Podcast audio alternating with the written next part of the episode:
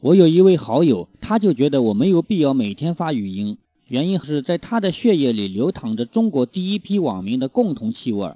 啥叫第一批网民呢？就是中国刚刚接入互联网，有了上网这回事儿的时候，就成了网民。这一代人有一个共性，在吸流量如金的时代上过网，那个时候只有文字，很少有图片。根本没有音频和视频，由此养成了爱看文字的习惯。同样的内容，我宁愿自己读字。我这位朋友就说，我每天的语音是个浪费，唯一的优点是盲人也能成为我的粉丝。其实我发语音只有一个原因了，我发现我立足天地间三十八年，要说到说话水平，除了一岁的时候学说话的阶段以外，进步最大的就是今年了。这是实实在在的生存能力的提升，好不好？猫哥现在不仅录一分钟的小段，同时还在录有声小说，不是为了有谁听，就是为了自己尝试一下语音这个事儿，让自己进步嘛。